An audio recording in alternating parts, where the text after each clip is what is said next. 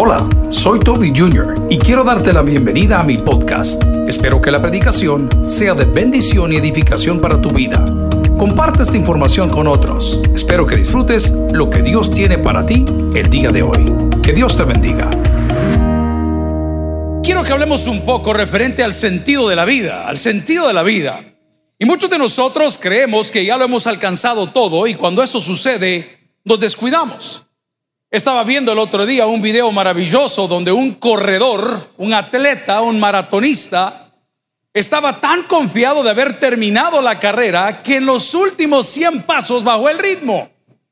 Y al bajar el ritmo, la persona que venía detrás o atrás de él con un menor tiempo logró sobrepasarlo. El otro día vi otro muchacho en una bicicleta muy confiado, levanta las manos haciendo el símbolo de victoria que había vencido y el que tenía atrás le pasó llevando también el mandado. Muchos de nosotros estamos así en la vida cristiana.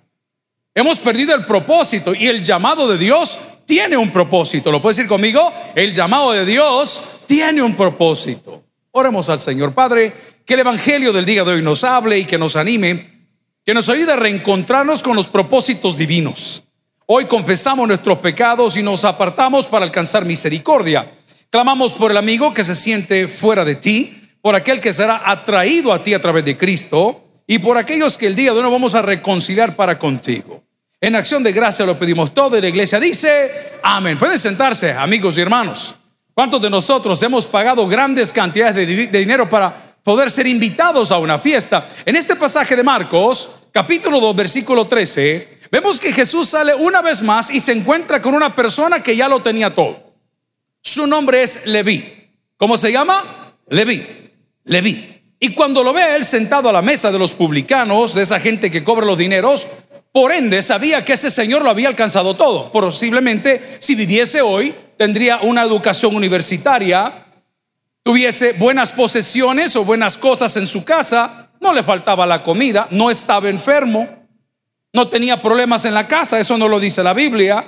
Sus hijos quizás eran buenos muchachos y estaban estudiando en buenas universidades porque tenía la plata para pagarlo, pero a pesar de eso vemos algo maravilloso. Jesús llega aunque usted crea que no lo necesita. ¿Alguien dice amén a eso? Es como aquella persona que anda un par de aspirinas por cualquier cosa ahí en la cartera. O el caballero que anda un tiquete del bus, ahí por aquel recuerdo que usted tenía. Y ¿saben qué? Esta semana nos tocó pagar la vialidad. Ya pagó su vialidad. Todavía existe, yo no sabía. Me pasaron la factura porque resulta que, como estamos en la planilla de la organización, todos los que aquí trabajan pagamos vialidad. Digo, ve Chile, dije yo, ¿y por qué me están pagando este recibo a mí? Yo no le voy a pagar. Su papá se los regalaba, me dijo, pero él ya no está, le dije yo. A mí dice, uno y algo, pero hay que pagar la vialidad. Entonces, pues el punto. La gente cree que necesita de Dios solo cuando necesita algo. No, nosotros necesitamos de Dios todo el tiempo. Amén, iglesia. Entonces, por favor, no espere que la cosa se ponga mal o se ponga peluda para buscar a Dios. ¿Qué es lo lindo del Señor? Que Él nos ha mandado profetas, nos ha mandado sacerdotes, nos ha mandado predicadores. La semana pasada o antepasada estuvo un americano acá hablando con mucha dificultad y con una traducción, pero el propósito es el mismo, hacer un llamado a cada uno de nosotros. Y el primer propósito del llamado de Dios para nosotros es que experimentemos el arrepentimiento. A ver, repítalo conmigo, que experimentemos el... Ok, ¿y qué es arrepentimiento? Un cambio de dirección. Leví tenía una meta, ser famoso. Leví tenía una meta, ser rico. Leví tenía una meta, ser acomodado. Leví tenía una meta, ser reconocido. Y las había alcanzado todas. Pero Dios le dice a través de Cristo, te voy a enseñar algo que nadie te ha podido enseñar. ¿Y qué era eso? El perdón de Dios. La reconciliación. Pero para eso él tenía que experimentar. Vaya conmigo un texto porque estos textos son fuertes e importantes. Jeremías, el profeta llorón, Jeremías capítulo 35, versículo 15. La palabra dice, y envía a vosotros todos mis siervos los profetas desde temprano sin cesar, para deciros, volveos ahora cada uno de vuestro mal camino y enmendad vuestras obras y no vayáis tras dioses ajenos, ¿para qué dice la palabra? Para servirle. Mire, a mí me da mucho dolor, todos estamos en esa época. ¿Sabe que usted puede pedir un anticipo del dinero de su retiro? Y yo ya califico para ese anticipo y ya lo pedí y ya me lo gasté. ¿Alguien dice amén? He trabajado toda mi vida, chico, ¿por qué lo voy a dejar ahí? Si me muero mañana y que vea qué pasa. Pero lo que voy es que usted cree que ya hasta ahí llegó la fiesta. Pero me duele saber que en algún momento lo que yo he hecho por 27 años ya no se va a necesitar más. En algún momento de la vida, por un error, por algo que Dios, por un designio de la vida, alguien más va a estar predicando en este púlpito. Porque como nuestro pastor nos decía, en la vida todos somos importantes, pero nadie es indispensable. Hay personas que sin saberlo se han ido a servir a otros dioses. Se lo voy a poner de otra forma. Usted que trabaja para una multinacional, que prefiere su buen empleo que a su familia, está cometiendo un grave error. Porque el día que esa empresa le haya robado la juventud, le haya robado todos los años de vida, en aquel entonces le daban un relojito a uno, mira, ahí tiene su reloj, ahí tiene su placa de retiro, le dan su chequecito y dicen Dios lo bendiga. Y vamos a aplicar la Biblia, lo hemos venido diciendo en estas semanas, ¿de qué le sirve al hombre si ganara todo el oro del mundo, pero pierde su alma? Jeremías está diciendo, os envíe a vosotros, mis siervos, los profetas, todo el tiempo, insistiendo, vuélvanse de sus malos caminos y por favor no sirvan a dioses ajenos. Muchos de nosotros hemos hecho de la riqueza, de las posesiones, de la sabiduría, del conocimiento, del estatus de nuestro cuerpo, hemos hecho un ídolo y le dedicamos más tiempo a los ídolos que a nuestra comunión con nuestros hermanos y a nuestra comunión para con Dios. El primer propósito del llamado de Jesús a la vida de cada uno es al arrepentimiento. Y cuando digo arrepentimiento, hablo de un cambio de vida. ¿Cuántos de los que estamos aquí somos salvos en Cristo? Voy a hacer esa pregunta una vez más. ¿Cuántos somos salvos en Cristo? De las cosas que antes hacías, ¿cuántas sigues haciendo? Si arrepentimiento es cambio de dirección, probablemente el reino de los cielos, la familia cristiana para ti no tiene sentido y no tiene sabor porque nunca dejamos de ser lo que éramos. Y hemos traído nuestra manera de ser a la iglesia y hemos traído lo que éramos a la iglesia solo para darle un refresh, un splash. Pero no hemos cambiado nada. Pensamos igual, hablamos igual, actuamos igual, nuestras prioridades son las mismas, entonces no tenemos el llamado de Dios y eso es grave. Y eso es grave, porque Dios no hace las cosas a medias. Alguien dice amén esa palabra. El Espíritu Santo constantemente va transformando. Si no lo ha logrado cambiar, por lo menos le molesta. Yo les he contado que en cada escritorio tengo una alcancía y cada vez que doy una marca de esa, deposito un Bitcoin ahí adentro, ¿verdad? que vale 39 mil bolas cada uno. Porque la boquita de repente se corre, se va. Y de repente cuando lo digo, yo no tuve que haber hablado así. No tuve que haber dicho eso. Porque esas cosas ya no van con la nueva vida en Cristo, porque esas cosas ya no ayudan a nadie, esas cosas denigran a otros. Y por eso la palabra te dice que el primer llamado de Jesús era el arrepentimiento. Me pregunto yo, ¿qué habrá dicho Leví? ¿Y yo de qué me voy a arrepentir si soy profesional? ¿De qué me voy a arrepentir si soy un empresario? Estoy sentado aquí al banquillo de los que se las pueden todas. ¿De qué me voy a arrepentir? Él no tenía ni idea de la vida que Dios podía darle.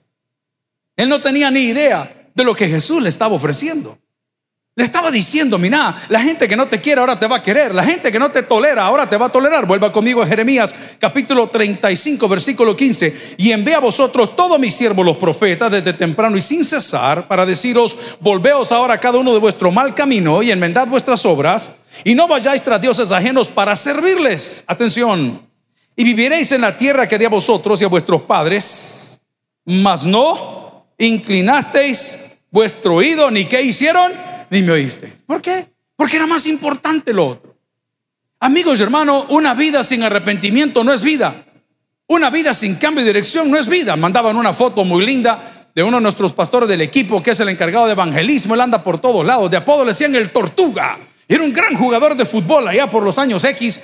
Y el entrenador que lo tuvo a él en el Alianza Fútbol Club, hoy lo recibió para que le predicara a los muchachos. Y dice el entrenador, ¿Cómo cambiar las cosas? Dice, en los años tales, con este salíamos a tales lugares y hoy nos visita para predicarnos de la palabra del Señor. Eso es arrepentimiento. No confunda el arrepentimiento con el remordimiento. Remordimiento es cuando el pastor Jorge está orando o cuando los hermanos de la banda Mac están tocando la música y usted por dentro tiene ganas de llorar. Ese es remordimiento. Arrepentimiento es no volver a tocar un pedazo de semita después de las 4 de la tarde. ¿Alguien dice, a ver esa palabra? Eso es arrepentimiento. Hoy sí la voy a socar, hasta mañana a las 8. Amén. E-, ese sí es arrepentimiento, es un cambio de dirección. Pero ¿cuántas veces Dios ha mandado profetas? ¿Cuántas veces Dios ha mandado pastores? no para molestarte, hombre. para mostrarte que puedes tener un mejor nivel de vida. ¿Cuántos de los que estamos en la congregación tal vez en algún momento de la vida consumimos alcohol, pero fuerte, pesado? Mire, en mi casa yo nunca tuve eso, pero cuando lo probé me encantó. Amén. Alguien diga amén. Terrible. Un día, un día, le cuento a mis hijos cómo yo dejé de beber así. Un día. Salimos a parrandear lunes, martes, miércoles, jueves. Viernes en la mañana llegué a trabajar, hermano, ante Dios. Yo nunca he dado a luz, pero ese día se lo juro que casi. Era una sensación como, como cuando estoy ovulando. No, tampoco, Era algo terrible, era un calor interno. No sé si las hermanas me entienden, amén. Era algo horrible que, me mareaba, pero estaba bien, pero tenía frío, pero tenía hambre, pero no podía comer. Pero yo juré ese día. Yo juré ese día. Solo una vez al mes, padre. ¿Está bien? Amén. Ay, me da cita, por favor. No, papá. No, no, no, yo pues no quiero volver a pasar. No, para nada. Alguien más habrá vivido otra mala experiencia. Tal vez se metió en un mal negocio, hizo una muy mala amistad, hizo un muy mal conecte. Y usted dice, yo, por eso, ok, ese es arrepentimiento. El llamado de Jesús no es para que traigamos nuestros problemas a la casa de Dios. No, hermano, es para que dejemos nuestros problemas y vengamos a vivir con Él y a conocer de Él a la casa de Dios. La pregunta sería, ¿cuánto tiempo más entenderás que el llamado de Jesús es el arrepentimiento? Lea conmigo, por favor, Marcos capítulo 2, versículos del el 13 en adelante. Después volvió a salir al mar y toda la gente venía a él y él que hacía les enseñaba. Y al pasar vio a Leví, hijo de Alfeo, sentado al banco de los tributos públicos. ¿Y qué le dijo? El segundo propósito.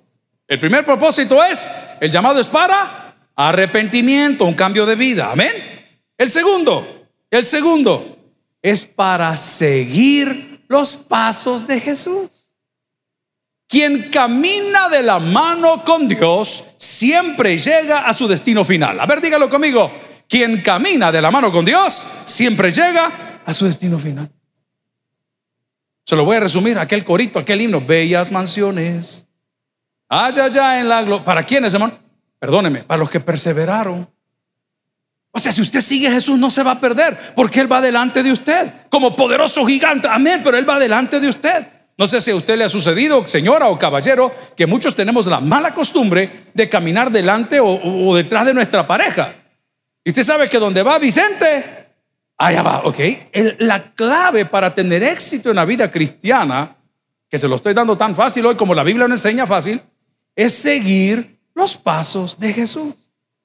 Y al seguir los pasos de Jesús en todas las áreas de nuestra vida, vamos a encontrar los propósitos de Dios. Pero ese no puede suceder si no tengo arrepentimiento, que es un cambio de dirección. Porque, como decía nuestro pastor general, la, pata de Doña Lola, que tenía una pata para cada lado, y le hacía para acá y le hacía para allá y nunca avanzaba. Nosotros hemos venido a Cristo, pero no seguimos el ejemplo de Jesús, no seguimos los pasos de Jesús y por ende nos sentimos fracasados. Esto no es para mí, yo me siento deprimido, para mí la vida ya terminó. Es que este problema que yo tengo usted no lo tiene. Amigo y hermano, si usted camina de la mano con Dios, llegará a su destino final. ¿Y cuál es su destino final? La gloria, hermano. La gloria. El Señor no le está dando cosas aquí en la tierra. Es la mala idea que tenemos que todo lo queremos hoy, que todo lo queremos hoy. Me mandaban una imagen muy linda que decía, el día que faltes, todo lo que has sembrado florecerá. ¿Lo quiere repetir conmigo? El día que faltes, todo lo que has sembrado florecerá. Pero si nosotros no entendemos lo que la Biblia dice, vaya conmigo, busque un profeta fuerte, Ezequiel 33, 11, que el llamado de Dios a través de Cristo es para seguirle va a entender que el llamado de Dios es para bien. Esta semana, que estamos ya casi de vacaciones, mandé a llamar a uno de mis hijos en la casa. Yo digo, hijo, ¿Ah? y de los tres dice, oí, a vos, a vos te hablan, a vos te hablan, ¿Ah? porque siempre están echando el muerto. ¿Quién se comió? Hijo, nadie atendió, solo uno llegó. ¿Necesitas algo, papá? No, le dije yo. Entonces, ¿para qué me llamaste? Te quiero dar algo. Y cuando le dije, te quiero dar algo, esta fue la respuesta que me dijo. Si hoy pagaron, me dijo. ¿Y quién dijo que era pisto? Era el niño, no era la nana. ¿Y quién dijo que era pisto? ¿Ah? Así y si hoy pagaron, no importa, le dije. Tráeme mi billetera. Ay, hermano, flash. ¿ah? Ya estaba. ¿ah? De, los de dónde, papá? ¿Ah? Dios nunca te ha llamado para quitarte nada. Dios siempre nos llamó para darnos todo. Si el día de hoy tú sigues los pasos de Jesús, vas a entender, amigo y hermano, vamos a entendernos tú todos, que no te está llamando para fregarte. ¿Cuánto joven insiste? Yo está bien, ya tengo 52 años, ya pasamos esa etapa. ¿Tú crees que vas a encontrar la felicidad en la conga? ¿Ah? Ahí está la felicidad. Anda, dale, hijo. Ahí vas a venir con los dientes quebrados. Ya vas a ver. Ya vas a ver. Así es. Pero tú tenés que vivirlo. Lo decía una persona esta semana. Yo quisiera poder inyectarte en la mente lo que es, de los que ya rebotamos, de los que ya fuimos, de los que ya regresamos. Pero no puedo. Tienes que experimentarlo. Terminando el chambre del niño, porque sé que les interesa, cuando llegue me dice, ajá papá, ¿para dónde vas mañana? Es que tengo que ir no sé dónde, me dijo, ah, vaya, entonces va, tenés estos 2.50 para la gasolina. ah, te voy a dar toda la fortuna, agarrar. Y todavía en la mañana, no, muchas gracias, papi, ya fue a guardar. Ahí cuando llegó el otro al cuarto de los otros dos, vea, hola, papi, necesita, papi, papi, necesitaba. no, ya no, ya terminó la oferta.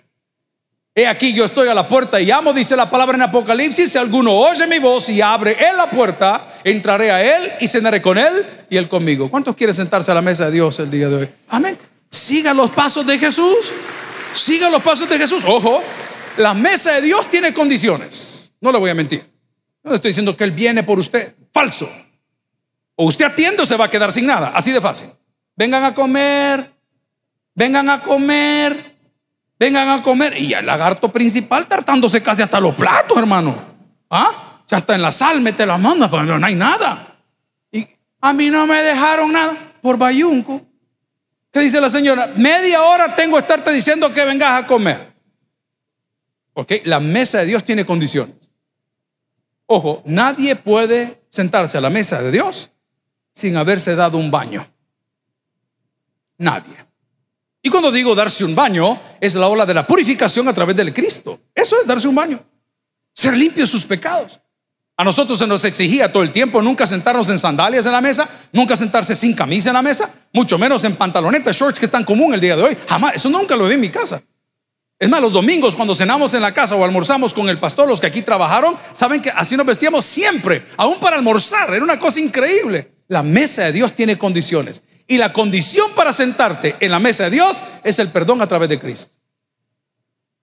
Me encontré unos hermanos preciosos el día de hoy. Fuimos de compras con los chicos. Necesitaban cosas de primera necesidad para las vacaciones, sopitas maruchá, churritos diana, esas cosas que vienen en oferta, ¿verdad? Venado especial. Dios cuida de mí bajo la sombra de sus alas. Dios cuida de mí. Yo amo su casa. Porque cuando andas comprando la cervecita, te encontrás con hermanos. Dios cuida de mí. Ay, qué pena. y usted con la gran pata de elefante de este vuelo. ¿Ah? Y con el elefante su marido al lado. ¿Por qué no la agarra? Agarra la voz, mujer. Agárrala. Agarra la voz. Que, Ya cuando lo ven en la casa, la señora le gustan estas cosas. Mire, fíjate que la señora que no le ayuda mucho. Pero ¿por qué le digo esto?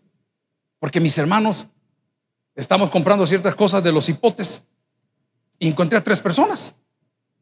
Entre ellas un joven, joven, joven, 23 años.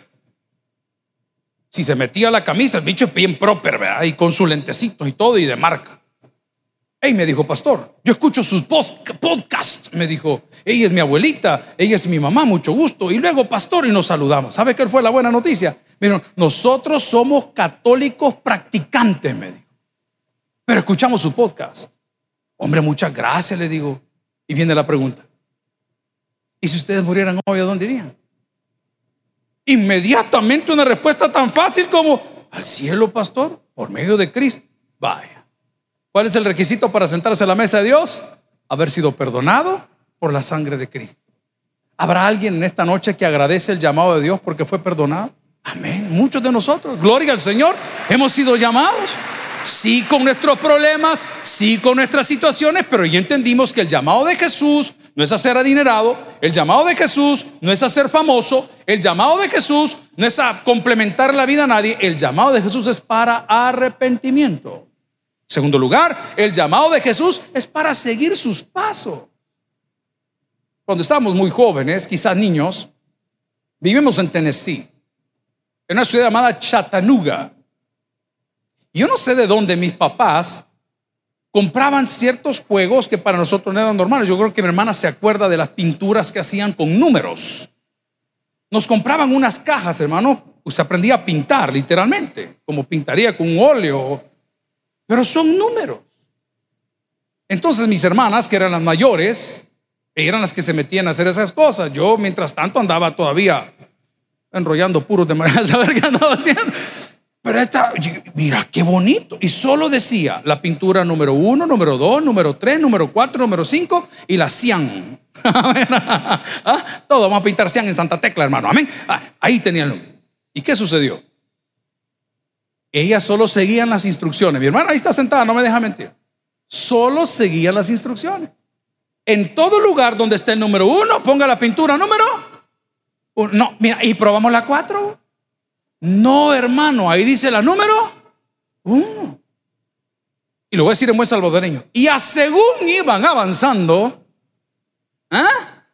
la foto se venía revelando por la obediencia, por seguir las instrucciones. Amigos y hermanos, cuando nosotros seguimos los pasos de Jesús, por naturaleza, por misericordia, vamos a ser bendecidos. Hagamos una pausa. ¿Por qué no tengo abundancia? ¿Por qué no tengo paz en mi hogar? ¿Por qué no tengo paz en mi trabajo? ¿Por qué no tengo paz interior? Porque probablemente uno, no te has arrepentido. Sigues el mismo asadón, la misma persona super yuca con todo el mundo y no estás disfrutando lo que Dios tiene. Número dos, no estamos siguiendo los pasos de Jesús y al no seguir los pasos de Jesús, no nos podemos sentar a su mesa. Lea conmigo el profeta Ezequiel una vez más, por favor. Estoy en Ezequiel 33, 11. Diles, dos puntos. Vivo yo, dice Jehová el Señor, que no quiero la muerte del impío. Mire qué lindo es Dios, porque cuando Dios te llama es para bendecirte. Dígalo conmigo. Cuando Dios me llama es para bendecirme. Amén. Amén. De la abundancia del corazón, vamos con otro. El que nada debe. Ok, cuando usted ve la policía, ¿qué siente, hermano? ¿Qué siente usted? Cuando ve el montón de retenes, ¿qué siente? Ni respira. Por el alcohol. Pero si usted todo lo que ha comido son panes chucos y ajo y todo, buenas tardes, oficial. ¿A dónde le soplo? ¿Ah? Pero cuando anda medio socado, ¿Ah? ¡ay, ahí está el policía!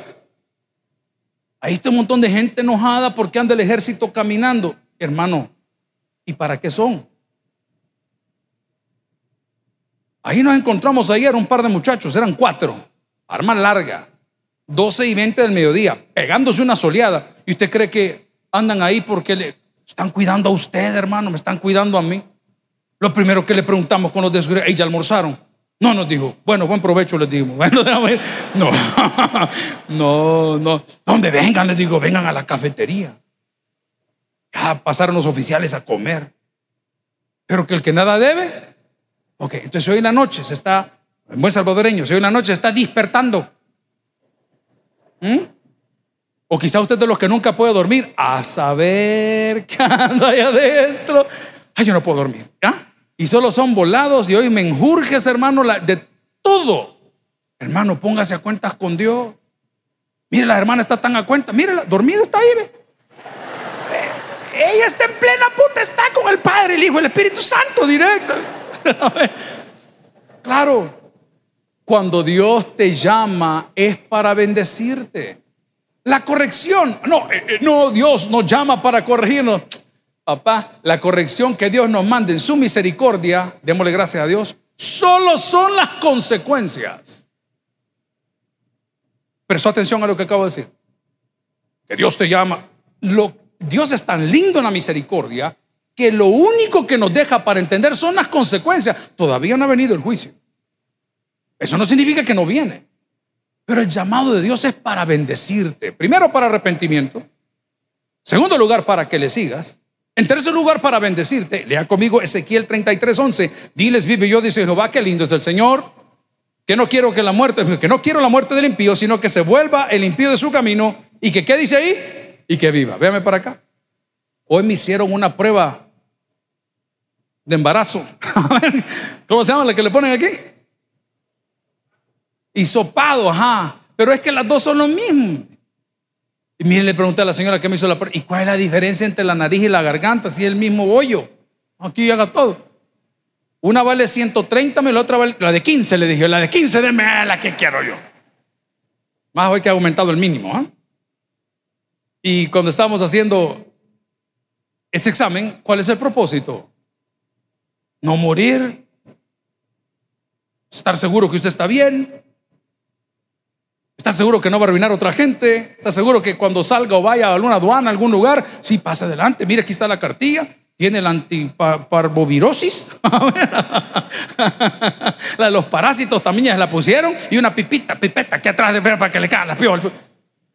Ok, entonces el llamado de Dios no es para fustigarte porque no quiere que te, Él quiere que vivas. Aquí lo voy a reforzar. Dice la palabra que Él vino para que tengamos vida y vida en ¿Alguien recibe la vida en abundancia el día de hoy? Amén. La vida en abundancia viene a través del arrepentimiento, a través de seguir los pasos del Señor, entender que Él te está llamando para bendecirte y porque siempre quiere encaminarte. Podemos decir también que el llamado de Jesús a la vida de cada uno de nosotros es para sanidad. ¿Puedes decir conmigo sanidad? No voy a hablar de cosas físicas, enfermedades físicas, no, quiero hablar de enfermedades emocionales. Yo hace poco acabo de perder un amigo, no lo he encontrado, literal. Tengo 15 días de no encontrarlo, no lo encuentro. Mis hijos me dicen, hey papá, ¿te diste cuenta que tu chero está subiendo unas cosas todas raras? Le digo, fíjate que sí. Le voy a hablar. Para una tarde, ¿aló? Nada. Entonces al día siguiente, uno de los tres me dice, mira, ¿viste la historia última? Le digo, sí, en las redes sociales, está un poco rara, ¿va? ¿Y viste la música? Sí. Ese día volví a marcar. Nada. Entonces de repente comenzamos a platicar, ¿verdad? Lo que puede suceder. A los amigos que han estado en ese tipo de vida, en, consumo y uso y X y Z, o es un día a la vez, usted tiene que estar en grupo, usted tiene que estar con un grupo de apoyo, es como la vida cristiana, no es independiente usted. 15 días llevo orando a Dios, Señor, ten misericordia. Señor, ten misericordia. Porque el llamado de Jesús es para sanidad. ¿Cuántos de los que están aquí tienen uñas en las manos? No, pero de verdad, no es que ponen así de, colores con diamantes y plumas y... Ah, qué terrible, hermano. Y nosotros echándonos alcohol, todas le caen a la señora, como es medio barata. La, ahí está la primera, en la sopa le aparece. qué terrible. De concha, qué linda la señora. Nunca le ha pasado que se deje un pellejito así y que de repente le pega un jalón y se le sale el hígado. ¡Ah! Ok. Duele, pero sana. Pues decirlo conmigo, por favor. Duele, pero sana. Cuando uno se cae en patineta, en patines o tal vez caminando o en una motocicleta, se llama road rash o, o la picazón de la calle, porque se quema. Y como la calle está hecha muchas de asfalto, otras de cemento, hay arenía. Cuando usted llega al hospital a que el enfermero o el enfermero le ayude o el médico, agarran una barrita de jabón, hermanito lindo, y comienzan a darle hasta que le sacan la última partícula de eso o de piel quemada para que la nueva piel pueda flourish, florecer. Dios no te está llamando para arruinarte la vida, quiere sanar tu corazón. ¿Quieres sanar esas heridas que a lo largo de la vida hemos recibido o por nuestras malas amistades o por nuestras malas decisiones? Busque conmigo un texto. Oseas, te va a costar. Oseas capítulo 6, versículo 1. Dice la palabra que Él nos llama para sanidad, sanidad del corazón, sanidad del alma, sanidad de la mente. ¿Alguien está aprendiendo algo esta noche? Dígame un fuerte amén. Estamos hablando del llamado de Jesús. Venid y volvamos a Jehová, porque Él arrebató, coma, y que dice, y nos curará. Y dio, ¿y qué dice la palabra? Y nos vendará. ¿Quién puede sanar tu corazón sino aquel que te lo dio? ¿Quién puede sanar tu alma sino aquel que sopló ese hálito de vida en ti? Amigos y hermanos, por favor, lleven este mensaje a su colonia, a su casa, a sus amigos. Jesús no nos llama para que no disfrutemos la vida.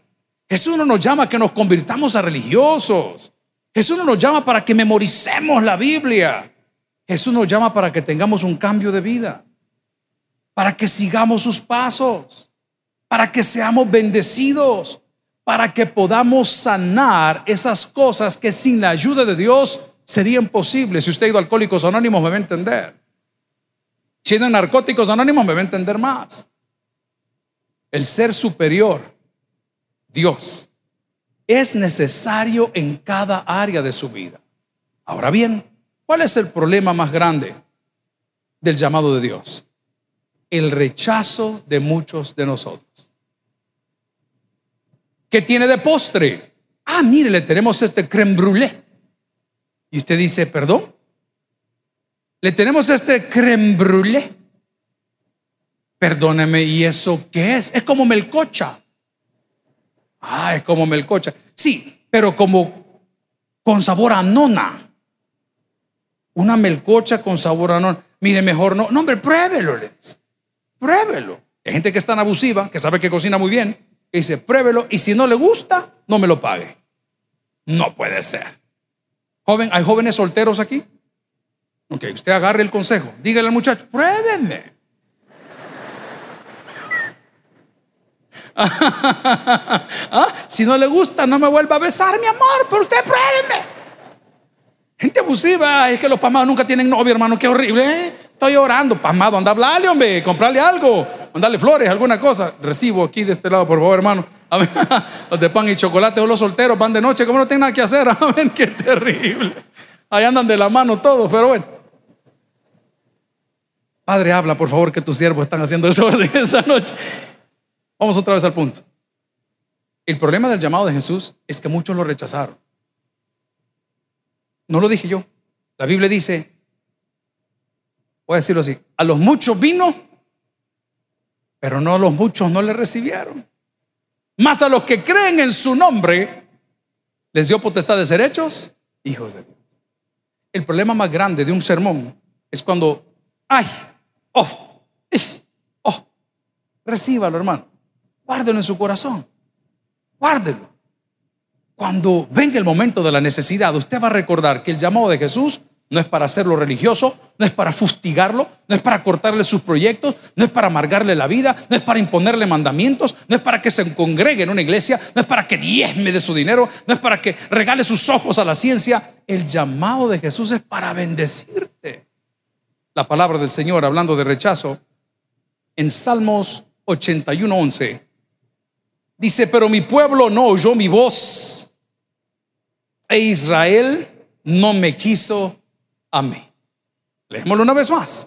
Pero mi pueblo no oyó mi voz e Israel no me quiso a mí. Amigos y hermanos, no hay nada más grave que la pérdida de oportunidades en la vida.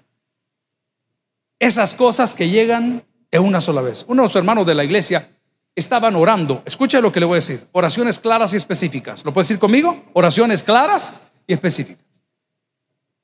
Aconsejé a uno de mis hijos esta semana. Le dije, no volvás a cometer el mismo error. No te estoy diciendo que te pongas de rodillas, solo te voy a dar un buen consejo de pastor y de papá. Si andas buscando novia, escribí el perfil que querés. El niño lo hizo y le dije, esa ya está ocupada, le dije yo. es que lo, es lo mismo. No. ¿Qué querés, hijo? ¿Qué querés? ¿Querés una mujer que cuando des la vuelta tenés que ver dónde está? ¿Querés una mujer que de repente, mira, aquí ando con tu chero? ¿Cómo? ¿Alguien recibe esa palabra el día de hoy? Deje de perder su tiempo con esa gente. No va a llegar a ningún lado. Va a sufrir toda su vida. Escribí qué querés. Y cuando lo hayas encontrado, jamás olvides que el empaque no dice nada del contenido.